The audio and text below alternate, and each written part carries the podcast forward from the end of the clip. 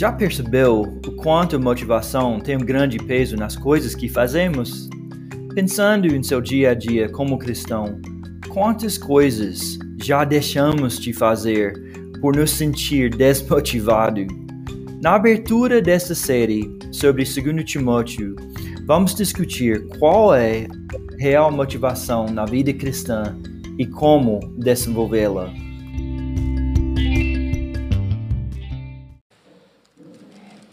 Pessoal, hoje eu quero falar um pouquinho sobre motivação, tá legal? Nós vamos refletir um pouco sobre motivação. Ó,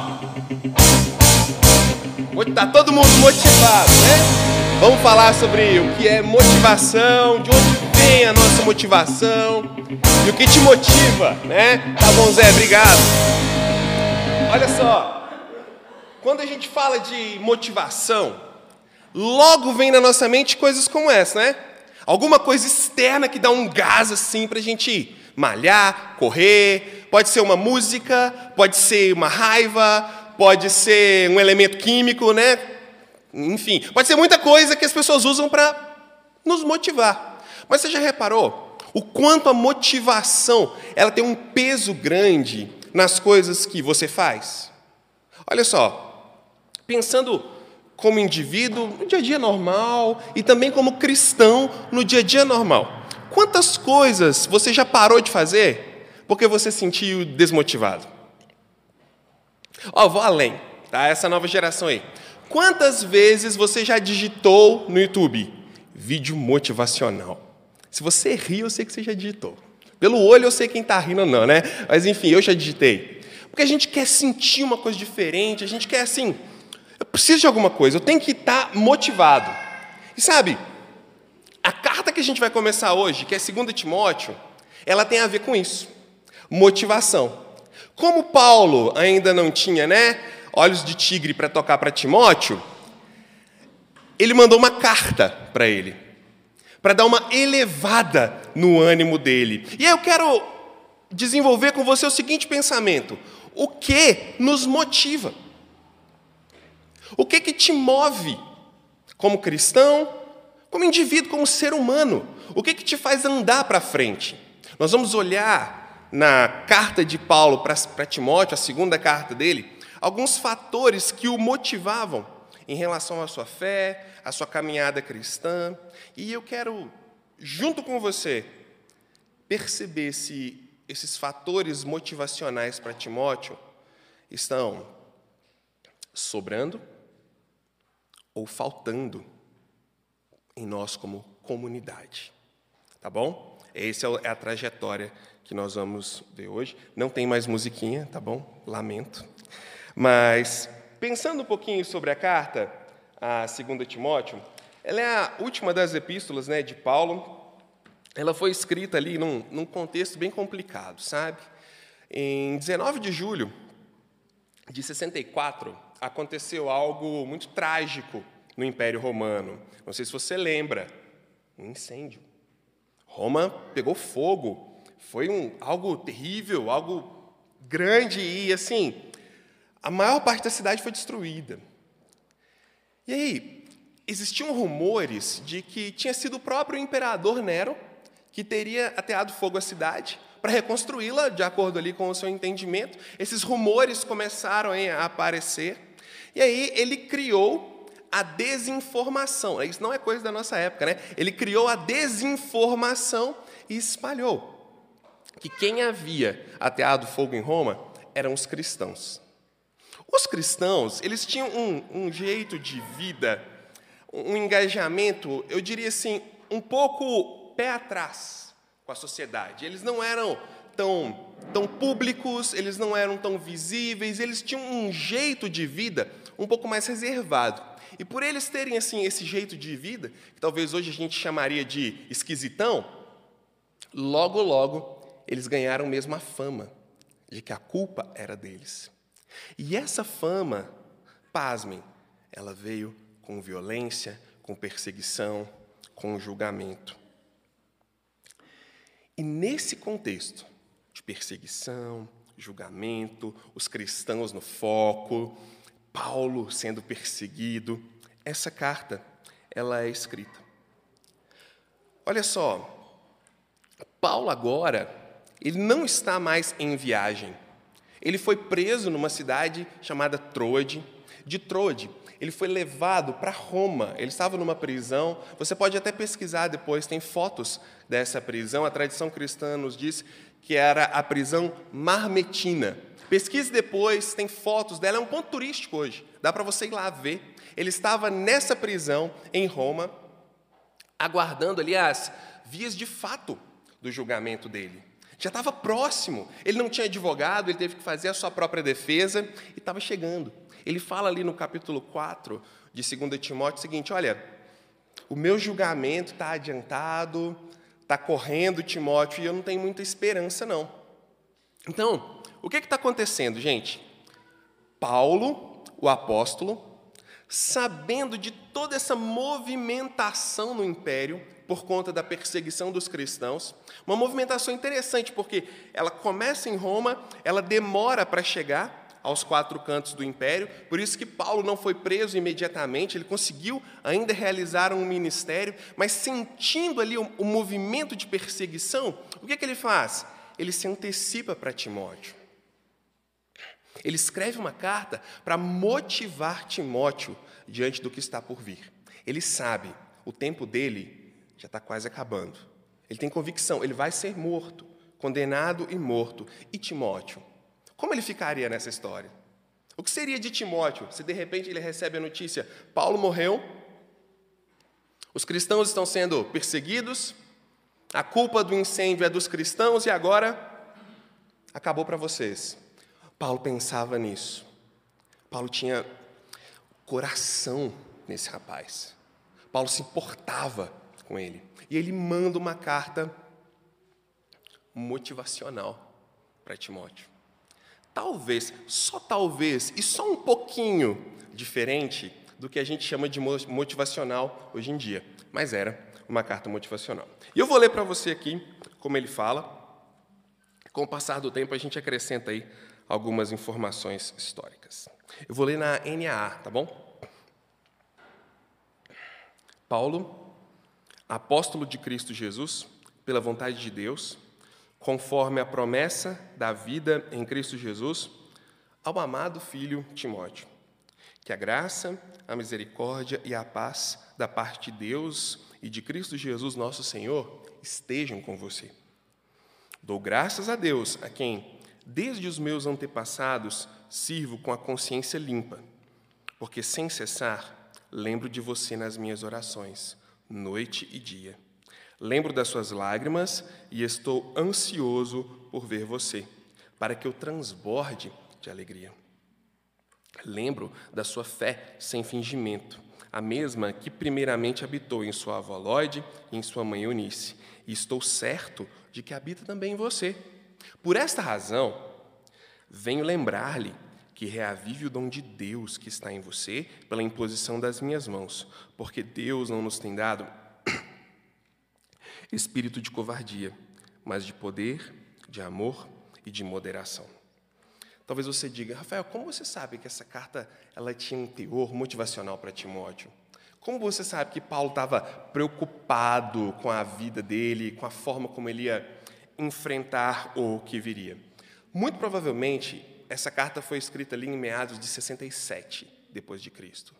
E diz a tradição que Timóteo foi preso por causa do evangelho entre 68 e 69, em meados desses dois anos. Então, isso aqui são os movimentos finais do apóstolo Paulo, mas também são os movimentos e as orientações finais para Timóteo, porque ele seria preso também. E aí, Paulo, com muito carinho, com muito jeito, com muita graça, eu diria, ele fala direto para Timóteo. Qual é a diferença? Ah, Rafael, em 1 Timóteo ele também falou para Timóteo. Então, qual é a diferença da primeira carta para a segunda carta? Na primeira carta, ele está orientando Timóteo para fazer algo. Ele tem um foco constante na missão. Timóteo, faça isso por causa disso. Timóteo, seja assim por causa disso. Cumpra uma missão. Ele está enviando Timóteo. E essa perseguição ela ainda não está tão, tão crescente, não é tão, tão alarmante o problema da perseguição. Mas aqui, ele já está pensando em como Timóteo enxerga a sua vida em relação à missão que ele tem. E não era qualquer missão, porque a gente vai ver que Paulo diz para ele: Olha, eu vou morrer e eu quero que você continue carregando os sofrimentos de Cristo. O que é isso? A minha hora está chegando e você vai me substituir. A minha hora está chegando e você vai ter que levar isso adiante. Essa é a preocupação dele. Então vamos dar uma olhadinha direto para o texto. O texto diz ali: Paulo, apóstolo de Cristo Jesus, pela vontade de Deus. Ele fala isso também lá no, no primeiro, na primeira carta a Timóteo, e ele continua: conforme a promessa da vida em Cristo Jesus ao amado filho Timóteo. É legal porque ele está trazendo à tona algumas verdades aqui. Primeiro, ele diz: olha, Paulo, o apóstolo, ele se coloca na mesma posição dos doze, ele se coloca na mesma condição daqueles que foram escolhidos por Jesus Cristo. Talvez alguém que se lesse só até aqui, né? Paulo, apóstolo de Cristo Jesus, alguém diria: nossa, mas quanta prepotência, né? Ele nem estava lá quando Jesus escolheu os doze, depois de jejuar e de orar, e agora eles se acham igual. Mas ele continua: por causa da vontade de Deus. Paulo não foi um voluntário. Paulo não quis, não queria essa missão. Ele não queria essa missão. Pelo contrário, ele estava engajado em uma missão completamente diferente. Em Atos, capítulo 9, nós vemos que ele estava indo para Damasco, no caminho de Damasco, com o objetivo de prender os cristãos. Ele era um caçador de cristãos, um perseguidor dos cristãos. Ele tinha um foco muito definido. Ele concordou ali com a morte de Estevão, o primeiro mártir da igreja. Ele aspirava, ele transpirava, a gente pode dizer, ameaças contra os cristãos nessa época. Valeu. Contra os cristãos nessa época. Mas ele é claro em dizer, pela vontade de Deus. Lá em 1 Coríntios, capítulo 15, versículo 9, ele fala algo legal sobre isso. 1 Coríntios 15, 9.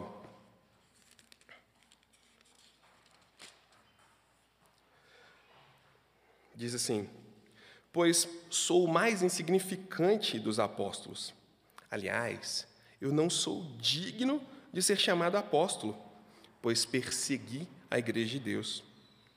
O que agora sou, porém, deve-se inteiramente à graça que Deus derramou sobre mim e que não foi inútil. Paulo, o apóstolo, chamado, vocacionado, escolhido por Deus para essa missão, não voluntário.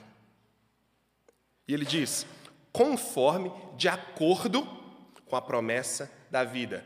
Eu, Paulo, sou um apóstolo que atua de acordo com a promessa da vida. Paulo, o apóstolo que tem um jeito de trabalhar, um jeito de pensar, um jeito de falar e de orientar tudo que ele faz. O quê? A promessa da vida. Promessa da vida é uma outra expressão para evangelho. E olha o contraste aqui, gente. O apóstolo chamado por Deus, que atua conforme a promessa da vida, mas o que ele tem de fato agora, na condição dele, é a certeza da morte.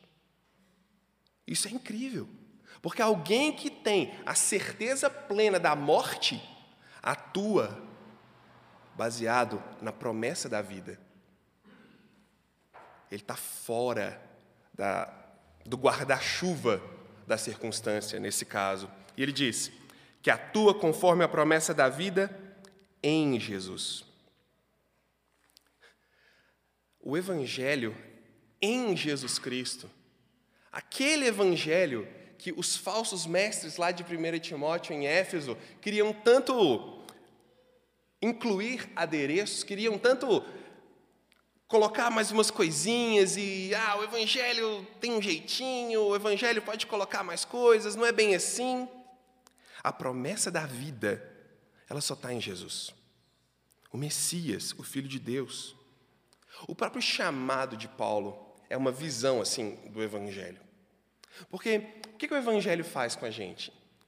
Paulo nos diz lá em, em Efésios, ele fala assim: olha, ele nos deu vida estando nós mortos em nossos delitos e pecados. Olha Paulo, morto, afogado na conspiração de perseguir os cristãos, completamente cego, Deus vai lá e converte ele e traz ele para o Evangelho.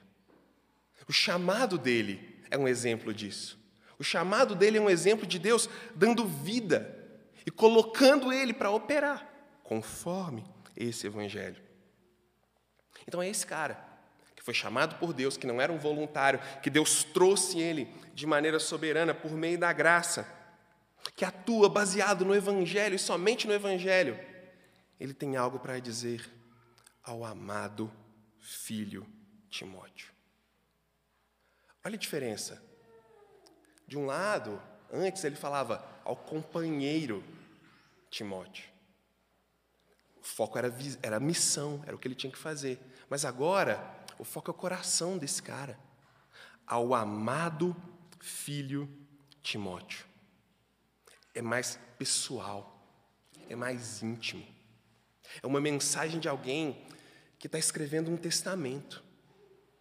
São as últimas palavras de alguém que tem um ardor, que tem um calor dentro dele por uma missão, pelo Evangelho, por Cristo e por esse rapaz chamado Timóteo.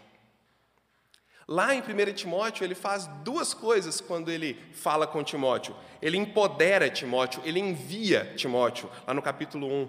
Aqui, ele ama, traz para perto. Olha que legal. Ele dá poder em 1 Timóteo e diz: vai. Aqui, ele ama Timóteo e traz ele para perto porque ele tem algo para falar para ele. Ele tem algo de precioso que ele não quer que se apague. E ele fala, aí ele fala igualzinho em 1 Timóteo, que a graça, a misericórdia e a paz da parte de Deus e de Cristo Jesus, nosso Senhor, estejam com você. Não tem diferença do significado de graça, misericórdia e paz que nós vimos em 1 Timóteo. Graça, favor imerecido. Misericórdia, não receber a punição merecida. Paz, relacionamento estabelecido, reestabelecido. Mas aqui isso ganha um toque mais pessoal, mais íntimo. É como se graça fosse, Timóteo, que a consciência desse favor imerecido, que ela inunde você. Que a reflexão desse favor venha sobre você. Timóteo, que a consciência e a reflexão da punição que você não recebeu, que isso inunde você também. E que a consciência de um relacionamento refeito com Deus inunde você também. Timóteo, que você receba essa consciência viva de que você foi conquistado, de que você foi poupado de que você pode se relacionar com Deus. Que isso venha até você da parte de Deus. Porque Ele é o único que pode te dar isso. Que essa confiança cresça em você. Se algo precisa estar com você agora, Timóteo, se algo precisa ser pulsante no seu coração, que seja a consciência da graça, da misericórdia e da paz que você tem agora. Que isso esteja com você, porque você vai precisar porque a coisa vai ficar complicada, vai piorar e não vai ser pouco. Mas a gente só sabe isso porque a gente já viu tudo, né? A gente já viu o spoiler. Timóteo não sabia. E o texto continua, né? Ele diz para Timóteo assim: Olha, eu dou graças a Deus, a quem desde os meus antepassados eu sirvo com a consciência limpa, porque sem cessar eu lembro de você nas minhas orações, noite e dia. Olha que ele fala, Timóteo, eu agradeço a Deus porque não esqueço de você. Timóteo, eu agradeço a Deus porque não tem como esquecer de você. Eu estou sempre colocando você diante de Deus, você não sai do meu coração, você não sai das minhas orações. É como se ele dissesse: Timóteo, com você eu vivo Filipenses 4:6. Em tudo sejam conhecidas diante de Deus as vossas petições pela oração, pela súplica, com ações de graça, e o Deus da paz, que excede todo o entendimento, guardará o seu coração e sua mente em Cristo Jesus. Timóteo, é de você que eu falo. Timóteo, é sobre você que eu oro. E eu sou muito agradecido a Deus, porque Ele não me deixa esquecer. Ele leva diante de Deus esse rapaz, Timóteo. Ele leva diante de Deus as lágrimas que ele lembra de Timóteo. Ele leva diante de Deus a fé que ele lembra de Timóteo. Ou será que foi fácil confrontar os falsos mestres lá em Éfeso? Será que foi tranquilo? Ele só chegou na igreja e disse: Então, gente, agora o evangelho, tá? O pessoal, ó, desculpa, levantou e foi embora. Você acha que era assim? Não. Quando a gente fala falso mestre, só um parênteses, eu estava conversando isso com o Emerson essa semana, e eu fiz uma nota mental para falar isso pregação. Quando a gente pensa em falso mestre, a gente imagina aquele cara maldosão, né? Vou deturpar o evangelho, vou estragar a igreja de Deus. Não é assim, gente. Ele acredita mesmo que aquilo é verdade.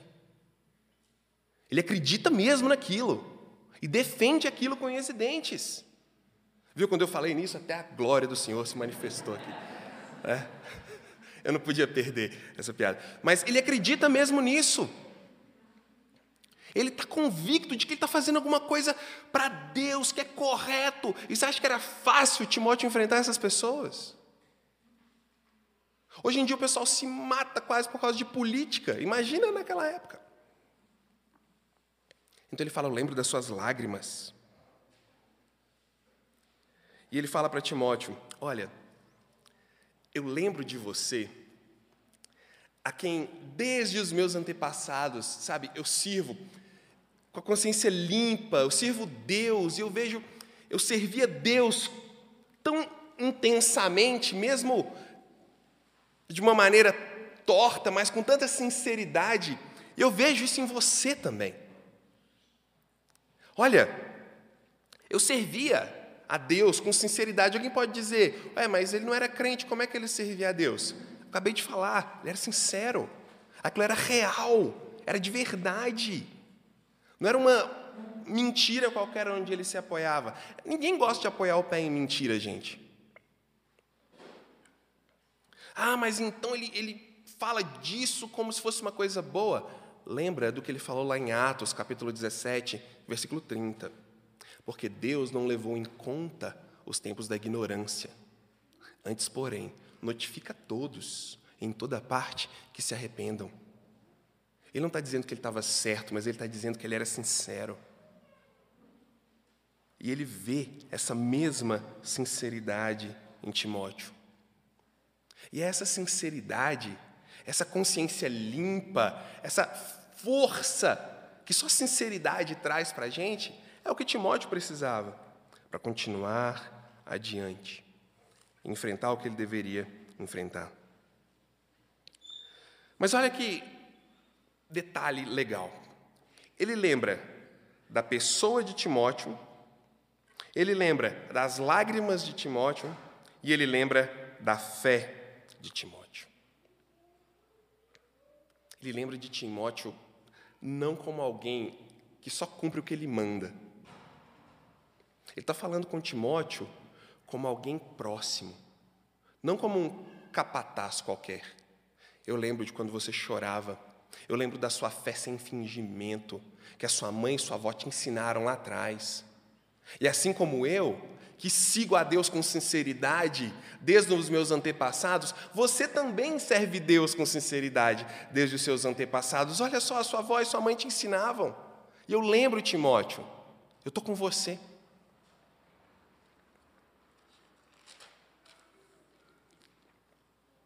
E aí, ele entra no. no dando sequência no versículo 3.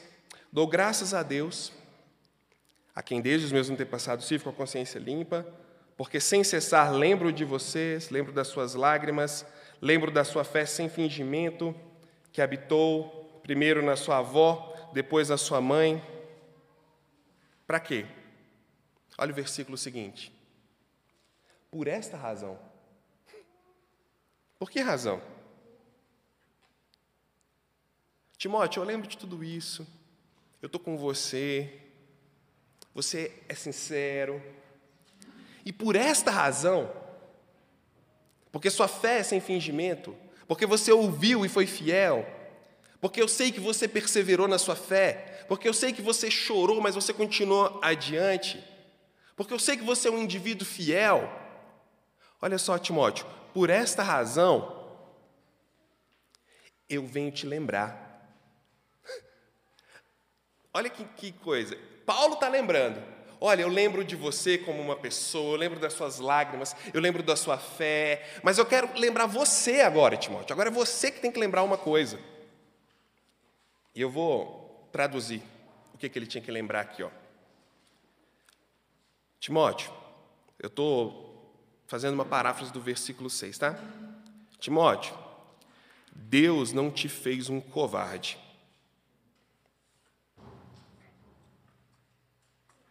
É isso que ele está dizendo. Timóteo, Deus não te fez um covarde. Por causa da sua fé genuína e sincera, eu te lembro isso. Eu te recordo isso. A lembrança, como eu falei, da pessoa, da vida e da fé. Antes de tudo, antes dele atingir Timóteo com essa verdade aqui, elas produziram algo em Paulo. Sabe o que foi? Gratidão. Gratidão. Quando ele olhava para a história, para a vida, para os momentos complicados, difíceis na vida desse servo, que era o Timóteo, isso provocava nele gratidão. Agora, uma pergunta retórica. Por acaso a gratidão ela é um combustível para que a gente continue? Essa é fácil, né? É muito mais gostoso, fácil, leve. Produzir, realizar, agir, quando temos gratidão no coração. Ou é gostoso fazer reclamando? Quem tem filho sabe o que eu estou falando. Por isso, agora, ele fala, Timóteo, Lembra, lembra de uma coisa. Por esta razão eu quero te lembrar de algo. Deus não te deu um espírito de covardia. Deus não fez de você um covarde qualquer. E aí ele entra na parte que eu diria mais direta, né, como eu estava falando para vocês. Primeiro ele diz o seguinte, olha, eu quero te lembrar, em primeiro lugar, que você reavive o dom que tem em você. Note bem, uma dica para você, para quando a gente chegar lá na conclusão. Quando ele vai ser motivacional com Timóteo, a primeira coisa que ele fala é: lembre-se. Lembra disso, tá? Lembre-se. Primeiro, reacenda o dom, o carisma, essa é a palavra. O que significa isso? É um, um dom, um presente, a tradução traz assim uma algo recebido, algo dado para realização de tarefas especiais. É isso. Paulo está dizendo, Timóteo, reacenda isso em você, porque você já recebeu algo especial para realizar tarefas, sejam elas quais forem. Já existe algo que foi dado a você. Lembra que eu falei semana passada que Deus já nos deu graça? Já tem dado graça para nós e nós já temos em Jesus tudo que é necessário para uma caminhada cristã. Ele está falando para Timóteo a mesma coisa. Olha só, reacenda isso que você já tem. E esse chamado não é algo íntimo, pessoal, que só você sente, não. Isso é confirmado porque eu coloquei as mãos sobre você. Por que, é importante o fato de Paulo citar aqui que eu impus as mãos sobre você? Lembra de 1 Timóteo? Não imponhas as mãos. precipitadamente sobre ninguém. Não ordena ninguém precipitado, não. Cuidado, para que não seja neófito, novo convertido. E ele fala: Você recebeu um dom, eu impus as mãos sobre você. Reavive isso. Por quê? Porque Deus não nos tem dado espírito qual é a ideia de espírito aqui? A palavra é pneuma. Espírito. Deus, Deus não tem dado um espírito especial disso ou daquilo, né? Ah, o espírito da covardia, o espírito da coragem, o espírito do não sei o quê. É isso? Não. A ideia é que Deus não nos tem dado essência. Deus não nos tem dado alma de covardia. Deus não nos tem dado uma essência de covardes pneumadeilias. É uma expressão fortíssima. É, o horário não me permite usar todas as palavras que eu gostaria para expressar o que significa isso, mas Deus não nos tem feito um bando de, de trouxa. Deus não nos tem feito pessoas uh, lenga-lenga na vida. Não, não. Deus não tem dado isso para a gente. Deus não nos tem dado espírito, alma, essência de covardes mas de poder, dunamis, poder, virtude. É, uma, é um contraste direto com essa apatia, com essa covardia. Deus não nos tem feito covardes, omissos. Não. Deus deu para ele um, um espírito, uma essência.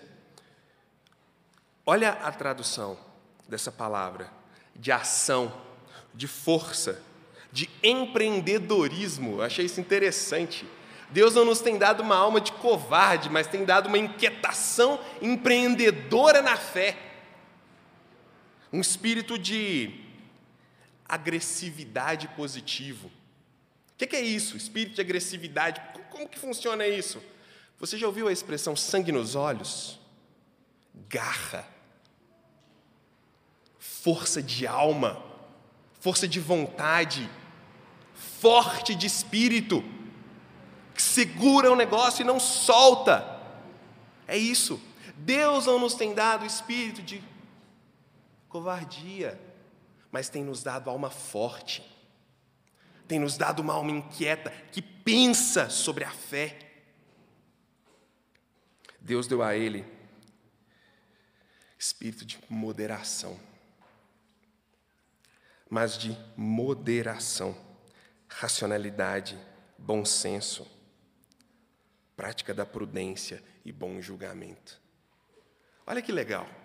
Deus não tem dado espírito de covardia, mas de poder, de ação e de moderação. Nós podemos resumir da seguinte forma: Deus não te deu espírito de covarde, Deus te deu um espírito de força, de coragem e de equilíbrio com bom senso. E o que é isso? É o amor. Força, coragem, garra, porém, equilíbrio, bom senso, sabedoria.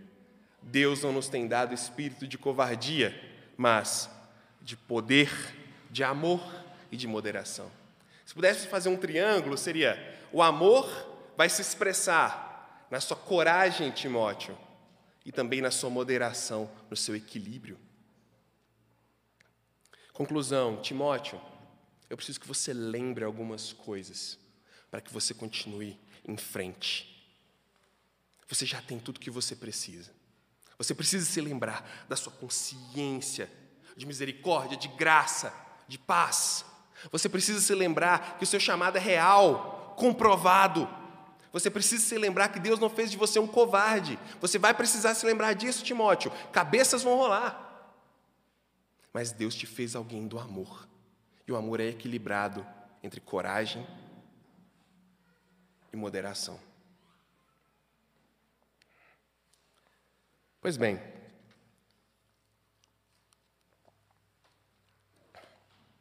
algumas palavras, algumas traduções, algumas palavras até no grego, a gente entendeu o que Paulo falou para Timóteo. Acho que não tem dúvida, né? Se tiver, depois você me pergunta, mas tá ok. Mas e eu? E nós? O que, que isso tem para nós hoje, como comunidade? Outra pergunta para você pensar. O que te motiva? Prepara, essa pergunta ela é provocativa, tá? Segurei. O que te motiva a continuar sendo e vivendo comunidade? O que te motiva a continuar sendo e vivendo comunidade de fé? Porque comunidade não pode ser só o nosso nome. Precisa ser a nossa vida. Conexão não pode ser só o nome. Tem que ser realidade. O que te motiva para continuar sendo uma comunidade? Porque essa Olha o tanto de transições que nós temos passado nos últimos anos. Já parou para pensar nisso? Sai um pastor, entra outro. Entra uma pandemia, a gente acha que vai ficar duas semanas em casa. Aqui estamos nós, né? Fica sem culto, faz culto online, não faz online, faz estudo bíblico, não faz faz comunidade regional, não faz, faz discipulado, não faz. E agora, como é que fica? Volta culto, chega Jeff, família dele, para ajudar a gente, vem para Buritis. E agora, o que, que, que, eu vou fazer? Ah, não, já estou mais tranquilo de ficar em casa. Ah, não, está mais tranquilo, mais cômodo assistir online. O que está acontecendo na igreja? O que, que eu vou fazer? Para onde que eu vou? E agora, nem estou mais animado para participar desse negócio.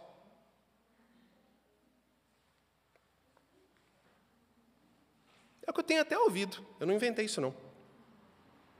Talvez é o que você está até sentindo. Talvez é o que você aí em casa está sentindo, né? Talvez você só está em casa aí, gente, porque sua cama está gostosa. Talvez você só está em casa aí porque você está com o seu café do lado.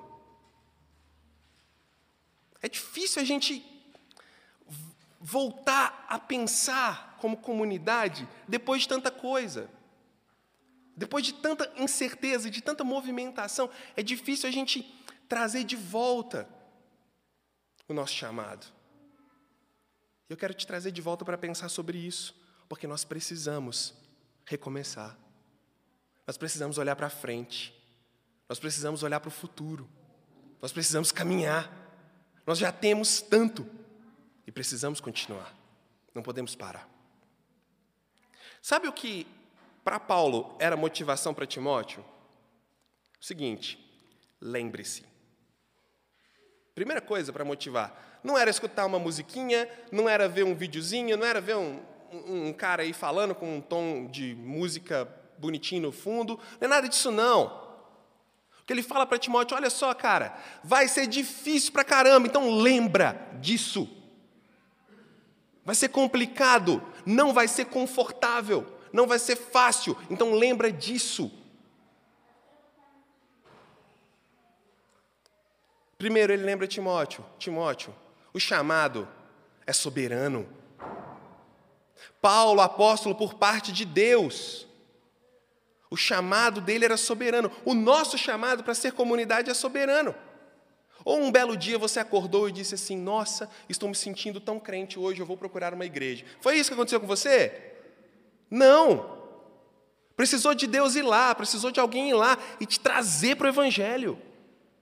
O nosso chamado para ser uma comunidade, para ser algo mais do que pessoas que sentam e escutam um cara falar alguma coisa, com o poder de Deus, né? É, tem que ser mais, vai além.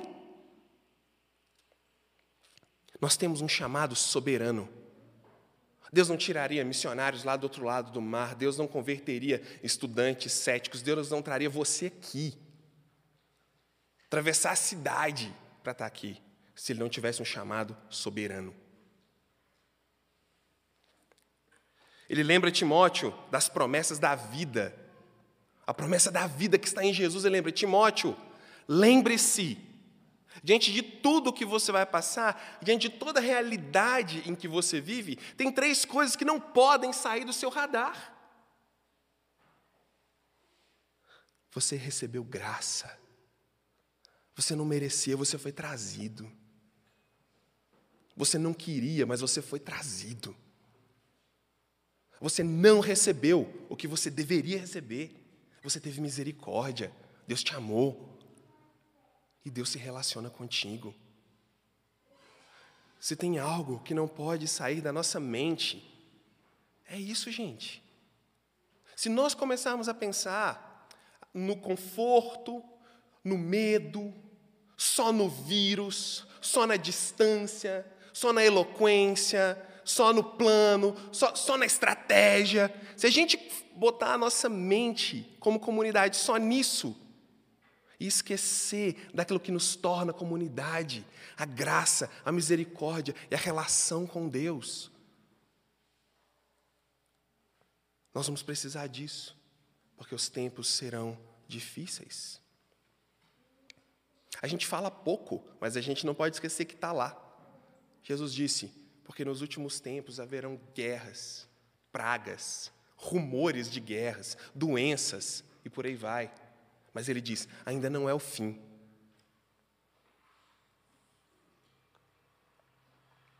Paulo lembra Timóteo da história pessoal da salvação dele. Olha, quando a gente esquece de onde Deus nos tirou, nós entramos na rota do fracasso. Timóteo precisou ser lembrado. Lembra quando a sua mãe te ensinava? Lembra quando a sua avó te ensinava? Você, seu pai parece que era um pouco ausente, era um grego meio ausente, mas a sua avó e a sua mãe estavam lá. Quem que estava lá por você? Hoje aqui, quem que esteve lá por você? Quem que te segurou na mão quando você não queria? Quem que te ensinou? Lembra quando o Evangelho entrou no seu coração e, e, de repente as coisas fizeram sentido? Nós precisamos lembrar disso o tempo todo. Voltar lá e saber que aquele que começou algo em nós vai concretizar isso. Deus não acabou ainda. Ainda não é o fim, ele não acabou com você ainda. Quer dizer, ele não terminou de fazer tudo que ele tem para fazer com você ainda. Ele ainda vai fazer muito mais coisas. Nós precisamos lembrar de onde começou. Lembrar quando tudo era mais simples. Ele lembrou também, Timóteo, daquilo que ele recebeu de Deus. Timóteo, você recebeu de Deus um espírito de amor. Você não recebeu um espírito de covarde. Você recebeu um espírito de amor que se revela com coragem e equilíbrio. Acaso o mesmo Espírito, o mesmo Deus que salvou Timóteo, não é o mesmo que te salvou ou que está querendo salvar você? Não é o mesmo? Será que Deus deu coragem só para Timóteo? Para enfrentar só as perseguições dele? Não. Deus não nos fez covardes. Se tem algo que nos motiva a continuar, a nos manter firmes, é o poder do Evangelho, que transforma um pecador em alguém que se relaciona com Deus, mesmo sem ele querer. Coragem e moderação. Esse é o nosso espírito. Então eu te pergunto: o que, é que te motiva a continuar sendo comunidade, corpo? Olha só, se a motivação é só comunhão, vai ser difícil, porque a gente tem pouca comunhão. Se a motivação é só conversar, bater papo, vai ser difícil, porque a gente está conversando pouco. Se a motivação é cantar no culto, vai ser mais complicado ainda, a gente canta com esse troço na cara. Se as nossas motivações girarem em torno de nós mesmos, do nosso conforto, da nossa experiência, da nossa estabilidade, nós vamos ficar cada vez mais longe de uma comunidade. Então, o meu desafio para vocês e para mim é para que você se lembre. Lembre que você já recebeu graça, já recebeu misericórdia e já recebeu paz. E você não precisa, como você vai ouvir nesses essas coisas motivacionais fajutas aí. Você não tem que escolher ser corajoso. Você não tem que decidir ser forte. Deus já nos deu espírito de amor, de coragem e de moderação. Nós já temos, por causa da graça, tudo o que nós precisamos para continuar sendo uma comunidade. Então, esse é o meu desafio para você nessa manhã.